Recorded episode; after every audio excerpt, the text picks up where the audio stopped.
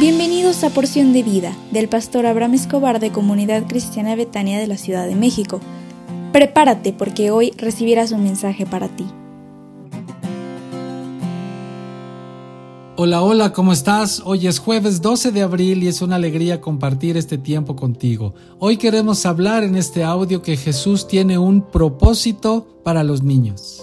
Y en la palabra podemos ver a Dios confiando verdades especiales a los niños o enviándolos como sus mensajeros o instrumentos. Eh, alguien dijo que cuando Dios tiene realmente algo importante que hacer, entonces busca a un niño. Y lo podemos ver en la Biblia a través de Miriam, la hermana de Moisés, que llevó la encomienda de cuidar a su hermano eh, en esta canasta. También Dios confió al joven Samuel para llevar un importante importante mensaje al sacerdote Elí. También una joven esclava fue el medio para que Naamán recibiera sanidad. Dios valora a los niños lo suficiente como para asignarles tareas especiales. Dice Mateo 18 del 1 al 2. En ese momento los discípulos se acercaron a Jesús y le preguntaron, ¿quién es el mayor en el reino de los cielos?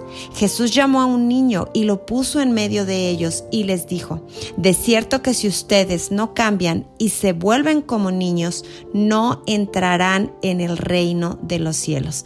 Antes de que Jesús dijera esto, entonces llamó a un niño para ponerlo en medio de ellos y ponerlo como ejemplo. Yo quiero preguntarte, ¿qué edad tendría este niño? ¿O qué pudo haber hecho para que Jesús lo eligiera? ¿Habría sido hijo de alguien cercano a él? Y la respuesta está en las palabras de Jesús. Tenemos que ser como niños para entonces poder entrar en el reino de los cielos. Y algo que queremos decirte el día de hoy es que todos los niños califican a los ojos de Dios para que Dios los pueda utilizar de una manera sobrenatural. Un ejemplo de estos niños fue aquel que llevaba cinco panes y dos peces y Jesús le pide a sus discípulos que alimenten a cinco mil personas. Si te puedes colocar en la escena, podrías ver a los discípulos y a muchos adultos más sufriendo para entender cómo podrían alimentar a esas cinco mil personas.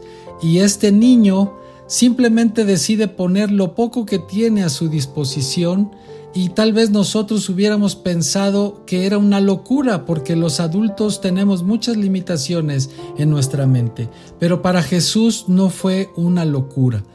Lo poco que tienes puede ser multiplicado en las manos de Dios. Muchas personas han puesto lo poco que han tenido a disposición de la humanidad.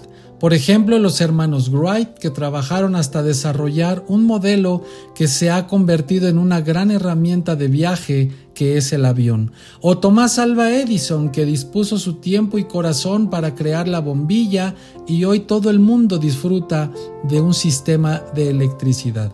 Este niño nos enseña que un poco de talento, de dedicación, de amabilidad, de fe, puede lograr lo inimaginable.